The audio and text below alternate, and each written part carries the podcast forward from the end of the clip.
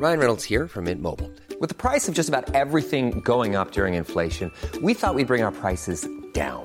So to help us, we brought in a reverse auctioneer, which is apparently a thing. Mint Mobile unlimited premium wireless. Ready to get 30, 30, bit to get 30, bit to get 20, 20, 20, bit to get 20, 20, bit to get 15, 15, 15, 15 just 15 bucks a month. So, Give it a try at mintmobile.com slash switch. $45 upfront for three months plus taxes and fees. Promo for new customers for limited time. Unlimited more than 40 gigabytes per month. Slows. Full terms at mintmobile.com.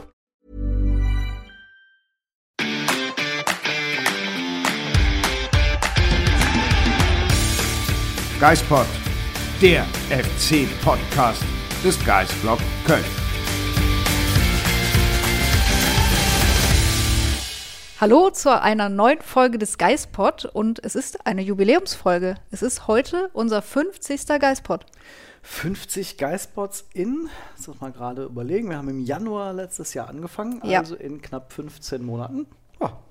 Ich hoffe, ihr hattet bislang Spaß. Wir haben auf jeden Fall noch keine Lust aufzuhören. Nee, Insofern, definitiv nicht.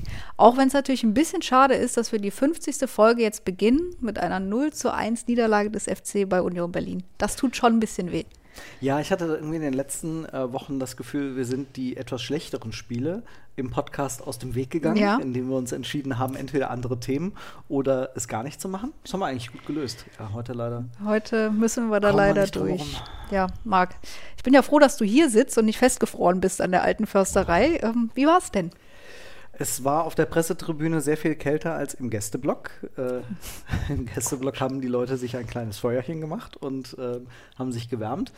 Nee, es war also eigentlich hätte es ein richtig, richtig geiles Fußballspiel werden können. Ähm, war es für viele Menschen im Stadion mit, sich, mit Sicherheit auch. Äh, ausverkauft, alte Försterei, Union gegen Köln. Ich glaub, Mit Steffen Baumgart. Mit Steffen Baumgart. Ja. Ich glaube, es gibt wenig geilere Spiele, die man sich gerade so in der Bundesliga an einem Freitagabend Mhm. Flutlichtspiel wünschen kann. Und dann äh, Frühlingsbeginn. Zwei Grad. Und da muss ich ganz ehrlich sagen, boah, es war einfach richtig, richtig kalt. Ich habe zwar die Winterjacke nochmal rausgeholt und die Handschuhe, aber es hat irgendwie nicht geholfen.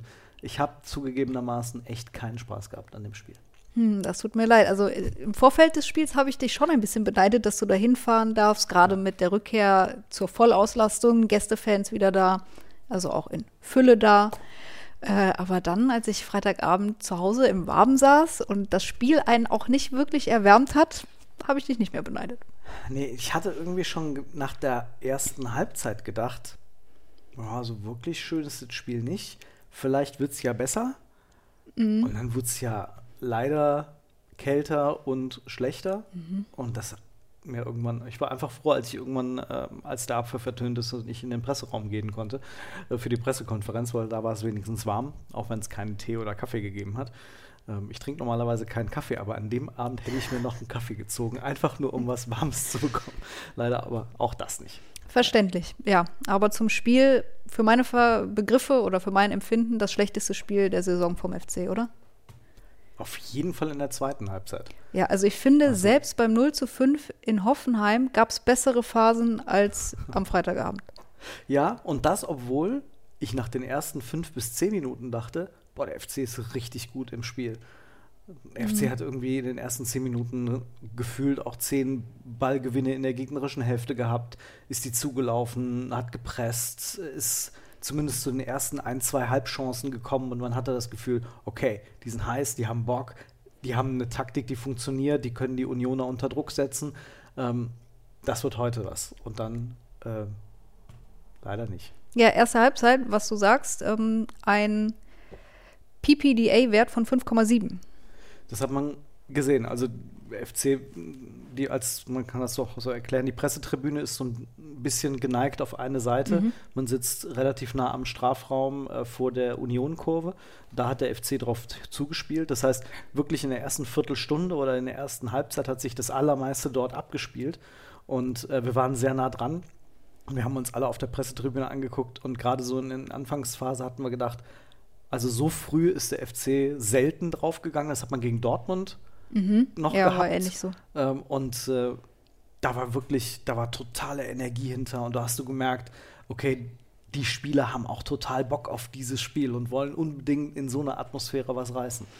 Ja, ging aber irgendwie nicht so gut weiter. Wann kam deiner Meinung dann der Bruch? War das vielleicht mit der ersten gelben Karte von Easy oder dem zweiten Foul, wo es dann wirklich eng wurde, wo man gedacht hat, oh, oh, Das- Easy, oh. Ja, weil Easy war tatsächlich ja am äh, Freitagabend auch wieder, also, oh, stimmt. Das, Mhm. ne, das war, da war bei ihm auf jeden Fall danach der Stecker draußen, Ja. denn ähm, der hat danach komplett neben sich gestanden. Ich weiß nicht, was genau Urs Fischer gemacht hat, aber ich habe mal eine Szene gehabt, das war, müsste so nach 20, 22 Minuten gewesen sein, da hat er sich, hat er dem Kedira irgendwas mitgegeben und ich habe nicht wirklich rausgefunden, was er umgestellt hat. Ich hatte aber das Gefühl, dass sie was umgestellt haben. Und dann hat Union einen Weg gefunden, diesem Pressing irgendwie aus dem Weg zu gehen. Und sei es auch nur mit hoch und weit auf äh, Avonie, aber es hat funktioniert. Und wenn du dann natürlich so zwei Brecher hast, also einmal den Brecher Avonie und dann einfach einen Bäcker, der schneller ist als jeder andere Spieler da auf dem Feld. Ja. Ähm, das hat dann richtig gut funktioniert für Union, sodass sie zumindest aus diesem Druck rausgekommen sind. Ich habe das Gefühl gehabt, der FC war nicht schlechter in der Phase dann so gegen Ende der ersten Halbzeit, aber Union hatte zumindest einen Weg gefunden, am Spiel teilzunehmen. Ja. Hast du irgendwie da mit Blick auf die zweite Hälfte irgendwie was feststellen können, was da passiert ist? Was passiert ist, wir haben keine einzige Torchance vom FC im zweiten Ja, Durchgang gesehen, stimmt. keinen einzigen Torschuss. Also, ich habe euch das mal rausgesucht. Wir haben einen XG-Wert von Köln allgemein im gesamten Spiel von 0,4. Ich glaube, Union war über zwei. Hm, Laut meiner Statistik 0,99. Okay. Auch relativ wenig, aber zweite Halbzeit, haltet euch fest. Das konnte die Statistik gar nicht erfassen. Sie schrieb nur kleiner als 0,01. Und Da- diese, also der erwartete Torwert für den FC ja, kleiner als 0,01. Wo hätte auch herkommen sollen? Tja. Und, ach so, woher kommt Jan Thielmann? Diese n- kleiner als 0,01. Aber ich habe keine Ahnung, was Jan Thielmann gemacht hat, dass er Das- auf diesen Wert kommt. Das könnte ich dir auch nicht sagen. Also, ich erinnere mich nur an Marc Uth, kurz vor seiner Auswechslung, der mit links hätte so, ich würde mal sagen, war das 16 Meter, hätte abziehen können und dann nochmal versucht hat, einen Haken zu schlagen. Dem hätte ich ein kleines X-Gul-Wertchen gegeben. Ja. Ähm, aber das war's dann auch. Was ich erstaunlich finde, der FC hat im gesamten Spiel trotzdem noch eine Passquote von 80 Prozent gehabt. Das muss aber alles in der eigenen Hälfte stattgefunden haben, weil meiner Meinung nach war in der gegnerischen Hälfte eine Passquote von vielleicht 10 Prozent. Ich finde, da kam nichts an. Ich fand den großen Unterschied gerade auch da, wo du sagst, ähm, mit Blick auf die, auf die gegnerische Hälfte, Avonie und Becker haben es immer wieder geschafft, ähm, zumindest mal Bälle festzumachen oder Bälle in den Lauf zu bekommen, ähm, sich anzubieten. Kilian, ich war, also m, da, bei Kilian ist es mir aufgefallen, aber ich hatte auch das Gefühl bei anderen Spielern, die hatten Standschwierigkeiten. Ja, Der FC ist immer wieder weggerutscht. Marc Uth auch ständig. Ähm, und das finde ich auch ein Phänomen. Aber ähm, ich hatte das Gefühl, dass gerade so Avonie konnte fast machen, was er wollte. Der hat zwar jetzt nicht diese großen Präsenzsituationen im Strafraum gehabt, aber rund um den Strafraum, der war körperlich und vielleicht auch in, im, im Kopf an dem Tag einfach dieses Quäntchen besser, schneller, präsenter, wacher als der FC. Haben wir ja dann kurz nach dem Seitenwechsel sehen dürfen, dass er vielleicht ein bisschen wacher war und die eine Chance, die Jonas Hector ihm gegeben hat, genutzt hat. Auch die Szene ist ja dann quasi direkt vor uns gefallen. Und es ist so eine Situation, wenn, wenn wir als, als Reporter arbeiten, wir versuchen ja auch Szenen zu notieren, die gut sind. Ähm, und es gab diese Szene Sekunden vorher, dass Timo Hübers gegen, ich meine, es wäre Becker gewesen, den Becker abgelaufen hat und den Ball geklärt hat, beziehungsweise behauptet und dann weitergespielt zu Jonas Hector. Ja. Und ich habe noch aus dem Augenwinkel, dann nehme ich noch wahr, dass einige von uns Reportern den Kopf runtergenommen haben. Ah, gute Szene Hübers, so schön notieren. Und dann alle völlig überrascht aufgeguckt haben. Ähm, ich hatte in dem Moment meinen Laptop zu und meine Hände unter mein, meinem Hintern, meine Hände zu werben. Insofern habe ich es nicht aufgeschrieben. Und äh, ja, dann guckten wir plötzlich alle dann da staunend hin, ähm, wie dann dieser Pass zustande gekommen ist. Ja, ich erinnere mich auch noch gut an die Szene, weil Ich habe es ja bei The Zone geguckt und wenn man eine gewisse App auf dem Handy hat, ist die meist ein bisschen schneller als The Zone. Ich weiß auch nicht, wie die das machen, indem sie dann die Push-Benachrichtigung äh, eines Tors rausschicken. Und ich hörte irgendwo in der Wohnung ein Handy vibrieren, unmittelbar vor dem Tor. Und ich sehe aber, okay, Timo Hübers klärt den Ball zu Jonas Hector. Das war bestimmt jetzt keine Torbenachrichtigung, das war irgendeine andere Benachrichtigung. Ach so, okay, es war doch das Tor. Hm. Das war eine ganz dumme Situation, oder? Ja. Also eigentlich, was man sagen würde, das passiert Jonas Hector einmal im Leben. Stimmt aber eigentlich gar nicht, weil Danke. letzte Saison, erster Spieltag gegen Hoffenheim, ich glaube, gefühlt nach fünf Minuten, Das frühe 0-1 auf Kramaric. Ja. Dieser, also den Rückpass auf Horn, den da Kramaric irgendwie Er läuft, ja. laufen kann. Hm. Ja, und er hatte auch mal so eine Szene im äh, Debütspiel für Markus Gisdol, als er an der, als er quasi so letzter Mann war und dann hat ein Kunku ihn äh, irgendwie den Ball abgejagt. An der Außenlinie musste nur noch in die Mitte schieben. Und dann, keine Ahnung, wer da, Paulsen oder wer auch immer dann das 0-1 gemacht hat. Das war schön Gruß an Markus Gisdol. Ähm, Tja. Aber Union Berlin so jetzt schon zwei Tore in der gesamten Saison geschenkt. Im Hinspiel war es Rafa Zichos, der da irgendwie den Fehlpass im Spielaufbau gespielt hat. Ärgerlich. Ja, schön groß in den USA auf jeden Fall, auf diesem Wege schon. Ja. Ähm, ja, das ist einfach total bitter. Ich meine, klar, wenn du dir das Spiel irgendwie so anguckst, Union hatte nach der, also in der zweiten Halbzeit jetzt auch nicht ja diese überragenden Torchancen, Also- dass sie den FC an die Wand gespielt hätten. Luca Kilian hat es ja auch gesagt, er hatte auf dem Platz schon das Gefühl, es ist eigentlich ein typisches 0-0-Spiel. Und ohne den Fehler von Jonas Hector wäre es das auch geworden. Also da bin ich mir relativ sicher. Ja. So, ohne Punkte. Was mich nur echt ein bisschen wundert und worüber der FC halt auch intern diskutieren muss, wenn das Gegentor jetzt so, ich sag jetzt mal in der 85. gefallen wäre, dann hätte ich wirklich gesagt, okay, war ein 0-0-Spiel, spät Ja. fällt das Ding halt und dann okay. Aber es hat ja dann noch fast eine gesamte Halbzeit. Ich war 49. war das Tor, drei Minuten oder vier Minuten Nachspielzeit. So hast du wirklich noch 45 Minuten Zeit. Und du hast kein einziges Mal den Ball aufs Tor gebracht. Ja, das ist schon Wahnsinn. Also, wir reden nicht von dem Fußball unter Markus Gisdol, wo das regelmäßig passiert ist, sondern wir reden unter, äh, über den Fußball von Steffen Baumgart. Und das überrascht mich dann doch. Also, irgendwas muss da ja überhaupt nicht gestimmt haben. Ja, und das ist auch nicht durch das Fehlen von Toni Modest, finde ich, zu erklären gewesen. Also daran lag das jetzt nicht. Ich verstehe es auch nicht. Der FC hatte im gesamten Spiel zwölf Flanken, was für FC-Verhältnisse unter Steffen Baumgart relativ wenig ist. Aber von den zwölf Flanken könntest du ja einen auch mal aufs Tor bringen. In der ersten Halbzeit gab es die Chance von Marc Uth, ich glaube nach der Anderson-Flanke. War das von Anderson? Von der rechten Seite. Von der rechten Seite auf Marc Uth. Auch die beste Chance im FC-Spiel, glaube ich, oder? Ich würde sagen, das war die Hector. Ah ja, Chance. ja, die war noch ein Ähm, bisschen besser. So diesen zweiten Ball verwertet nach der, nach der Ecke.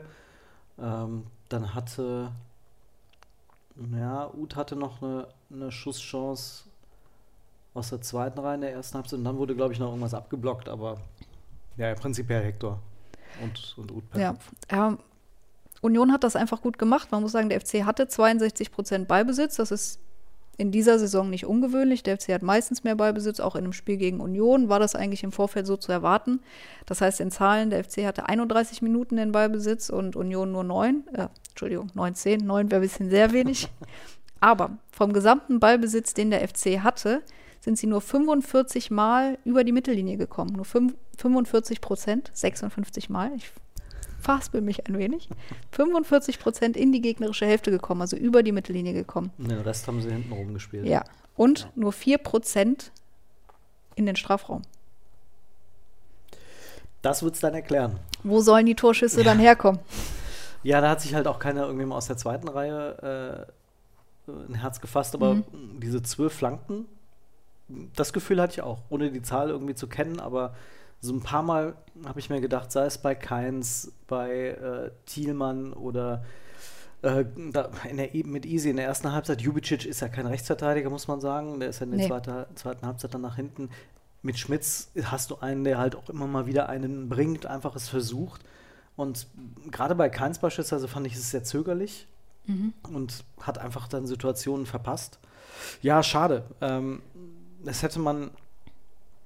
Also, ich finde, es hat irgendwie taktisch auch nicht dann funktioniert. Baumgart hat ja in der zweiten Halbzeit ähm, einmal auf Dreierkette umgestellt, hinten raus nochmal auf Viererkette Mhm. umgestellt, hat Hector dann noch verschoben, ähm, weil er gemerkt hat, die Dreierkette funktioniert nicht. Also man hat schon viel versucht. Ähm, man hatte jetzt auch nicht wahnsinnig viele Optionen auf der Bank, muss man fairerweise auch sagen. Ja.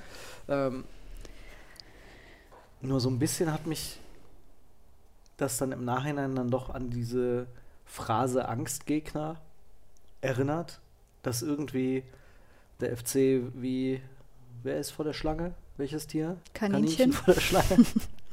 der Geißbock vor der Schlange. Ähm, die haben einfach, ich weiß nicht, ob, ich will nicht sagen, die haben nicht mehr dran geglaubt, aber also sie haben es auf jeden Fall nicht mit der Brechstange dann auch irgendwann nochmal versucht, zumindest eine Stimmt. gewisse Schluss, Schlussoffensive hinzubekommen. Das hat mich schon gewundert. Ja. Ich würde fast sagen, so ein Spiel kann man der Mannschaft, und jetzt zitiere ich Thomas Kessler, wenn man guckt, wo man herkommt, auch mal zugestehen. Ich finde es halt einfach nur schade und ich war auch enttäuscht nach dem Spiel, aber letztendlich sage ich, okay, der FC hat 40 Punkte im März gehabt. Okay, Und zitiere ich auch Thomas Kessler, der FC ist herzlich eingeladen, es gegen Mainz 05 besser zu machen. genau. Ich, also, ja, es ist halt so irgendwie das Gefühl, dass gerade gegen so eine Mannschaft wie Union, die, die dann auch dreckig spielt, ne? die ist auch dann giftig, die macht das unangenehm, die spielt im Zweifel den langen Ball, die in den Zweikämpfen haben die die so entnervt. Ja. Also ich habe die so, so häufig schimpfen sehen am, am Freitagabend. Ähm, hat mich so ein bisschen ans Hinspiel gegen Augsburg erinnert. Uh, da will ich Augsburg nicht ist ja auch denken. so eine, mit Verlaub, Dreckstruppe, Ja. die es immer wieder schafft, äh, so einer Mannschaft wie dem FC unter die Haut zu gehen. Mhm. Sind Ja. so lieb. Aber ich muss sagen, ich finde, der Schiedsrichter hatte auch keinen guten Tag. Also die gelbe Karte von Easy, der hat dem ja nicht extra hinten ins Gesicht geschlagen. Man kann sie geben, vor allem wenn er dann die zweite auch noch gegeben hat. Viele Entscheidungen waren aber auch einfach falsch. Der FC hätte einen Eckball kriegen müssen. Irgendwie hat er mir auch nicht gefallen. Und dann noch die gelbe Karte für Hübers und Thielmann, was natürlich die fünften waren. Die werden beide gegen Mainz fehlen. Ja, irgendwie, es war halt wirklich ein gebrauchter Tag. Ja. Muss man halt sagen. Und das fing ja morgens schon an, als ich um 10 Uhr zum Anschwitzen kam und die Jungs durchzähle und denke, Moment, da fehlt einer. Wer fehlt?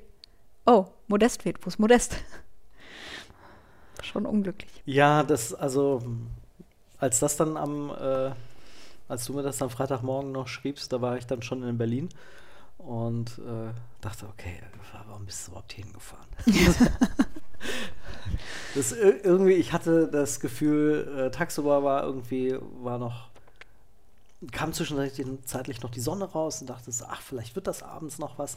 Aber irgendwie, es gab immer, man hat ja so ein Gefühl für ein Spiel, ne? Und das war dann relativ klar. Schade, dass es genauso gekommen ist. Ja, Obwohl äh, es ja durch die Stimmung im Stadion ein besonderes Spiel war. Wie kam das am Fernsehen rüber? schon beeindruckend. Der Sohn hatte die ersten zwei Minuten vor Anpfiff nur die Stadionatmosphäre wirken lassen und das war schon cool. Also die Unioner haben ja ihre Hymne sogar ein bisschen eher spielen lassen, damit das irgendwie nochmal wirken konnte. Ja, ich habe Bock auf Samstag, aufs Heimspiel gegen Mainz. Ja, der Stadionsprecher hatte das so gesagt. Wir haben heute mal ein bisschen früher begonnen, äh, damit ihr euch nochmal schon mal ordentlich warm tanzen könnt.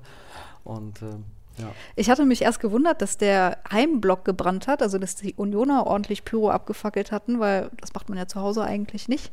Aber dann äh, gab es das ja in der zweiten Halbzeit auch auf der anderen Seite. ja, auch in der ersten Ja? Halbzeit schon. Ah, das ja, hat man ja. nicht gesehen. Ach, sicher. Doch, doch.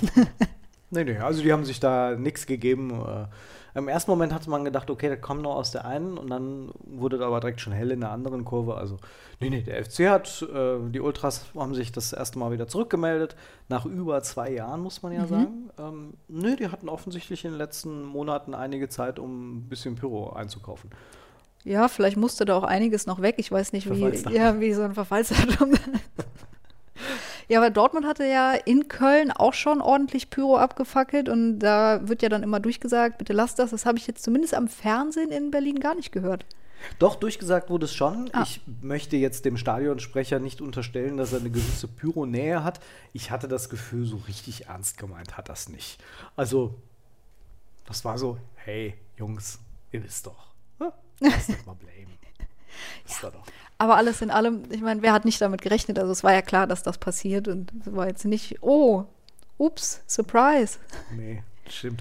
Ich habe ein Video gesehen, ähm, später noch, da hat haben Kölner Fans oder wer auch immer es gefilmt hat, aber von hinten, außerhalb des Stadions, ähm, unters Dach gefilmt von der, vom Gästeblock. Wenn ich jetzt bei der Feuerwehr arbeiten würde, würde ich die Schläuche bereithalten. also das sah wirklich wie ein Inferno aus. Und äh, dann der Qualm, der aus allen Ritzen rund ums Stadiondach irgendwie rauskam, äh, war schon krass. Ähm, ist jetzt denn die Frage, ist Pyro gut oder schlecht? Ähm, offiziell ist es halt verboten. Das ist so. Der FC wird genauso wie Union äh, Strafe zahlen müssen. Ist halt so. Man kriegt es nicht hin. Glaube ich, ist es völlig illusorisch äh, zu glauben, dass man irgendwann mal Pyro aus dem Stadion bekommt. Ähm, naja. Gehört dann irgendwie zu so einem Comeback der Ultras dann wahrscheinlich Genau. auch dazu. Gut, jetzt haben wir 20 Minuten über dieses tolle 0 zu 1 in Berlin gesprochen. Was gibt's noch? Was gibt's noch? Christian Keller hat angefangen. War ja der erste Arbeitstag für den Sportchef. Glückwunsch zu diesem gelungenen Debüt. Aber hat sich natürlich jetzt noch komplett aus der Öffentlichkeit rausgehalten am äh, Montag. Wir nehmen diesen Podcast hier ja am Sonntag auf. Ähm, am Montag wirst du dann bei der Pressekonferenz Ja. sein. Da wird er sich offiziell vorstellen. Und dann hören wir mal, was er für Ziele hat, für Pläne, wie er den FC in eine glorreiche Zukunft führen will. Genug zu tun hat er ja. Ja, das würde ich auch so sehen. Hat Baumgart auch direkt nach der Pressekonferenz gesagt. Äh, man muss direkt zügig loslegen. Und äh, mal schauen, vielleicht kannst du ja nächste Woche sogar schon äh, einen Transfer verkünden, denn es Das heißt, könnte sein. den Gerüchten zufolge, und Steffen Baumgart hat es nicht verneint in einem Interview mit der Kölnischen Rundschau letzte Woche, dass der FC schon Spieler verpflichtet hat. Hm. Mal schauen. Wir werden es erfahren. Ansonsten können wir noch gratulieren. Genau, die FC-Frauen haben den Klassenerhalt perfekt, obwohl sie 0 zu 2 in Potsdam verloren haben. Ja, das erste Mal in der Geschichte des äh, ersten FC Köln haben die Bundesliga-Frauen ähm, nach dem Aufstieg die Klasse gehalten. Total souverän, Ja. muss man ja sagen. Also herzlichen Glückwunsch. Äh, und ähm, da wollen wir mit Sicherheit in den nächsten äh, Wochen auch mal ähm, den Frauen unseren Geistpot widmen, Ja. um da mal drauf zu schauen, denn äh, die haben schon echt viel umgestellt. Das stimmt und sehr erfolgreich umgestellt. Ich glaube, im letzten Bundesliga-Jahr hatte man auch gehofft, die Klasse halten zu können. Das hat grandios nicht geklappt. Aber diesmal viel richtig gemacht, gute Entscheidungen getroffen und schön, dass es auch nächstes Jahr Bundesliga-Fußball im Franz-Remer-Stadion gibt. Genau, und das wird dann natürlich auch mit uns der Fall sein. Wir werden äh, die Frauen ähm, immer noch intensiver begleiten als das, was wir bisher gemacht haben. So viel steht auf jeden Fall schon fest. Wollen wir noch so zum Abschluss noch mal drei Minuten auf äh, nicht nur Mainz, aber sonst Tabellensituationen gucken? Was, Gerne. was ist, was kann man erwarten beim FC jetzt mit Blick auf Mainz? Ist natürlich ein wichtiges Spiel tabellarisch. Es ist ein wichtiges Spiel tabellarisch und ich finde, der FC ist in einer relativ guten Position, weil Mainz, für Mainz wird es dann das dritte Auswärtsspiel in einer Woche in Folge sein. In Gladbach, in Augsburg am Mittwochabend, dann in Köln. Das ist für den FC jetzt keine schlechte Voraussetzung.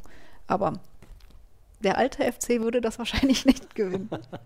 Das stimmt, aber ähm, Mainz hat natürlich jetzt noch das eine Spiel weniger, das sie unter, unter der Woche in Augsburg dann nachholen. Ähm, könnte, natürlich, wir wissen das jetzt heute nicht, wie es ausgeht. Wir zeichnen vor dem Spiel auf, wie es tabellarisch genau aussieht, aber ähm, der FC hat auf jeden Fall Union trotz der Niederlage ja mit einem Punkt in Reichweite. Ein bisschen schade ist es halt, man, man hätte aufgrund der Konstellation ähm, nach oben hin äh, sich ein bisschen zumindest bewegen können, um es jetzt mal vorsichtig auszudrücken. Man will ja jetzt nicht über Platz 6 oder 5 reden, aber es wäre zumindest Ja. möglich gewesen. Hoffenheim mit zwei Niederlagen in Folge hätte man schön aufschließen können irgendwie. Ja. Und auf Frankfurt äh, Punkte gut machen. Die haben ja nur einen Punkt geholt gegen Fürth, relativ, ja, was heißt überraschend, aber sie haben sich wahrscheinlich drei erhofft, sagen wir es so. Ja, mit Jeder Sicherheit. gegen Fürth. Aber Mit Sicherheit, aber dann äh, hat der FC zumindest gegen Mainz die Möglichkeit. Der FC hat noch keinmal zwei Spiele hintereinander verloren. Insofern der Logik folgend, äh, wenn der FC diese Quote beibehält, kann man sich auf zumindest irgendwas punktemäßig gegen Mainz freuen. Wer mit Blick auf das Derby gegen Gladbach in Gladbach eine Woche später auch so ein guter äh, Energieschub. würde ich auch so sehen, ja. Ja, dann. Ähm, wir haben die Freude, diesen 50. Geistpot in der Geschichte ähm, abzumoderieren. ähm, nächste Woche bist du noch einmal mit dabei? Bin ich noch einmal mit dabei? Jetzt hast du es ja schon verraten. Ach, äh, dann sage ich am Anfang gar nichts. Einfach nur nächste Woche alles wie immer. nee, pass auf, jetzt haben die mal. Angst, dass ich aussteige oder so. Nee, das passiert ja zum Glück nicht.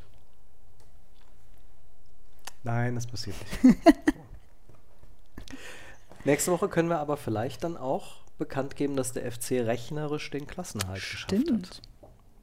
Das wäre verrückt. Das wäre verrückt. Mal gucken.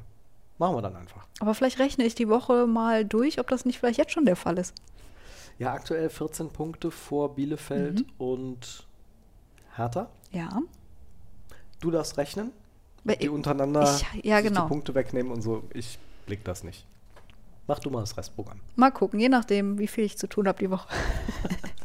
Mit Christian Keller auf jeden Fall schon mal eine Am ganze Montag Menge. wird es viel zu tun geben. Und dann hören und sehen wir uns nächste Woche dann auch wieder an einem Montag.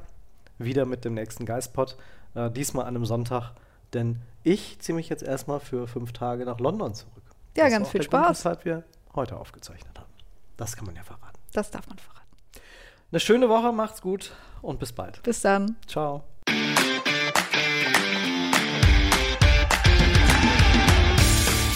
Geistpod, der FC-Podcast des Geistblog Köln.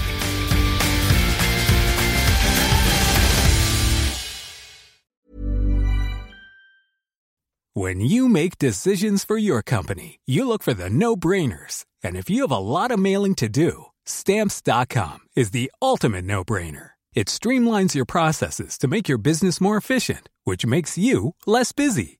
Mail checks, invoices, legal documents, and everything you need to keep your business running with stamps.com. Seamlessly connect with every major marketplace and shopping cart. Schedule package pickups and see your cheapest and fastest shipping options from different carriers with rates up to 89% off USPS and UPS rates. And with the stamps.com mobile app, you can take care of mailing and shipping wherever you are. Make the same no-brainer decision as over 1 million other businesses with stamps.com. Sign up with code program for a 4-week trial plus free postage and a free digital scale. No long-term commitments or contracts. That's stamps.com. Code program.